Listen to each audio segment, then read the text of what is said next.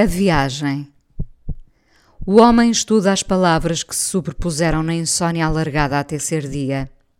Às vezes guardamos as palavras para que amanhã as torne claras ou as despejemos num lugar que nem ocupa memória. Esse é um exercício curioso, perceber se fazem sentido depois de terem formado uma espiral na nossa cabeça quando o sono não veio, ou se quando amanhã clarear se mantiveram nítidas.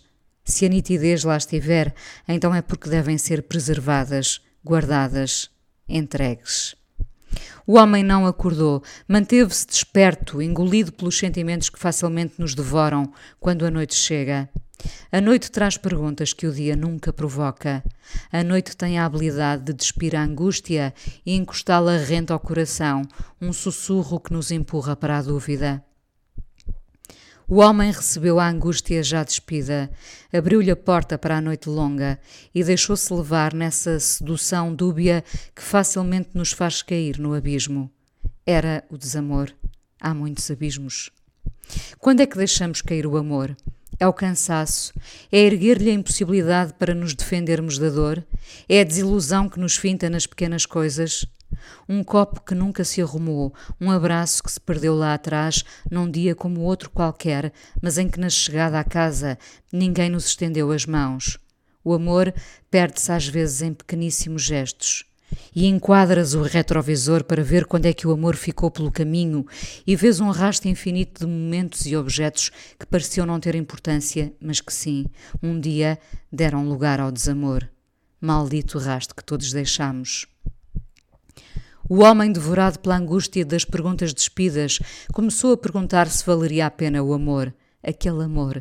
Quem era ele por ter a possibilidade de o viver e se isso fazia dele melhor? Se de cada vez que apanhava o comboio para a ir ver, ela o esperava de braços abertos.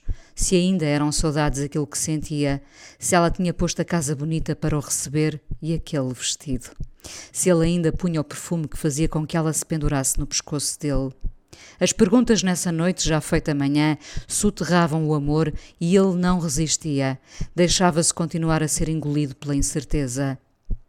Depois do banho, vestiu-se e, antes de pegar no saco com três peças de roupa, hesitou em pôr o perfume, como se o facto de o estar a usar fizesse com que o amor continuasse. Era só um perfume, meio frasco onde se escondia o forte dele. Chegou à estação e bebeu um café, com a luz a ferir-lhe o olhar cansado da noite em claro.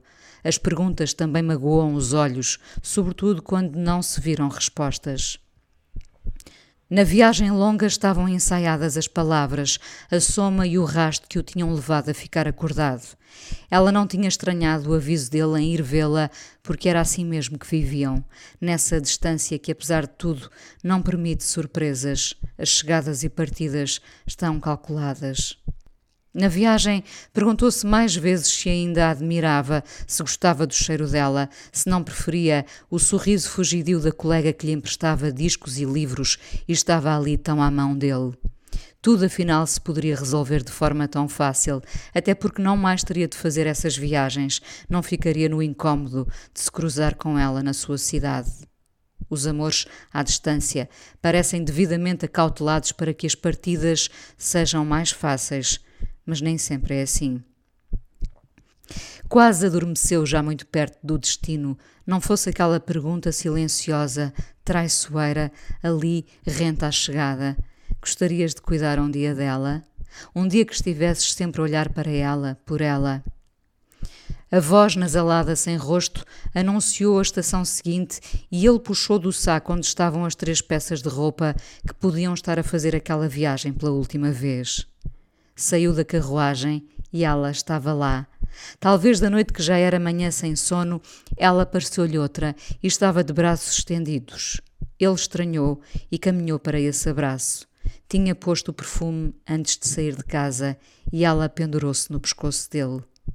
As perguntas da noite que o devoraram morreram ali naquele abraço. Na verdade, era como se a viagem fosse afinal começar.